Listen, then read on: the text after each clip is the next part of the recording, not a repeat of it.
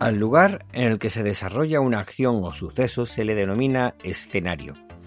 Claro que esto es para el caso eh, de ser una acción o suceso real. Sin embargo, si se trata de la representación de un espectáculo ante un público, al lugar donde se realiza también se le llama escenario.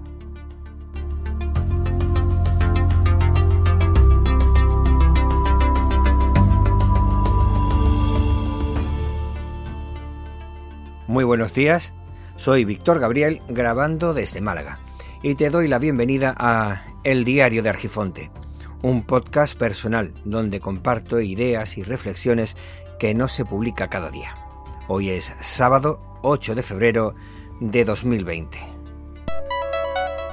Bienvenidas, bienvenidos al Diario de Argifonte.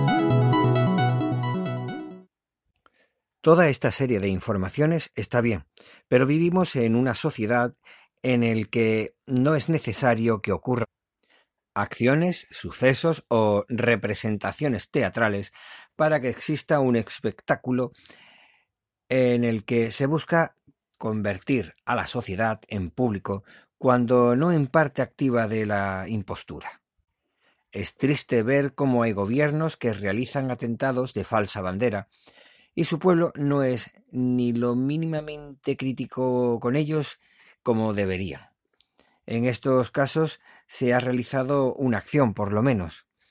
Y sí, a continuación ya explicaré lo que quiero decir con esto. En otras situaciones es curioso ver cómo hay representantes públicos que roban y se dedican a culpar a sus oponentes políticos de sus propios actos. Como digo, tanto para el caso de atentados de falsa bandera como los que roban, se parte de una mentira, un engaño en la autoría de un acto. Como es un acto de autoría ficticia o falsa, estaríamos en el segundo caso, en el de la acepción que se refiere a un teatro, donde lo importante es la figuración, la apariencia y el público.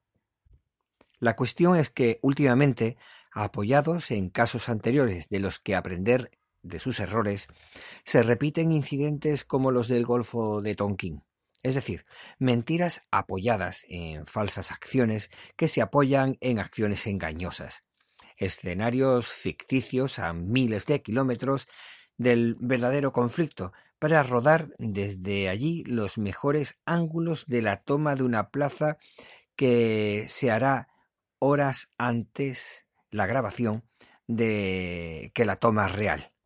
Aunque rizando el rizo podríamos decir eh, o preguntarnos quién nos recuerda aquel perro de Ricky Martin y la gente que aseguraba haberlo visto y las declaraciones inventadas de muchísimos personajes al respecto.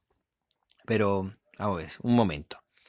Si el escenario es falso, la acción no se produce y se provoca una reacción, tenemos un problema grave de percepción. La ley de acción y reacción parece no cumplirse. Para mover una bola debemos golpearla, es decir, esta es la acción. Y la reacción es que la bola se mueva.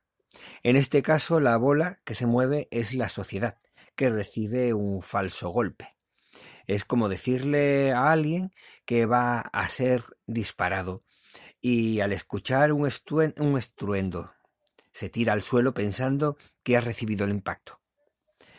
Eh, esto no sería eh, interpretar creyéndose ser un personaje de una escena.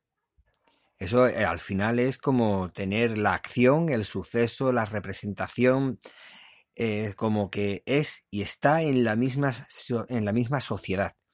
Y ya nos sirve la verdad, ni los hechos, sino la reacción. De manera que al final se ha trasladado el escenario de tal forma que nos hemos convertido en actores o figurantes. Y la elección parece que es la de elegir cuál en cuál de ellos nos debemos situar.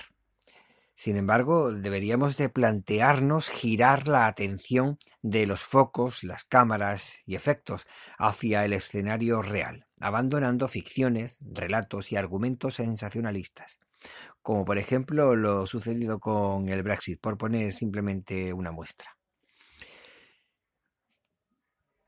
es que al final lo que tenemos en la sociedad actual es una serie de ficciones, de falsedades, que no necesitan ni tan siquiera que ocurran para que el pueblo se lo crea y reaccione a tal efecto. Bueno, espero que te haya resultado interesante este punto de vista y de ser así te invito a que lo compartas.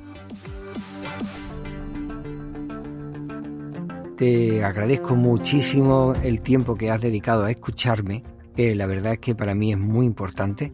Y ya sabes que el tiempo vuela y por lo tanto apresúrate despacio. Y el diario de Argifonte se despide por hoy. Podéis encontrar a Víctor Gabriel en Twitter como Hermes-Gabriel, Telegram, Mastodon o Hapsila como Hermes Gabriel. Muchas gracias y nos vemos pronto.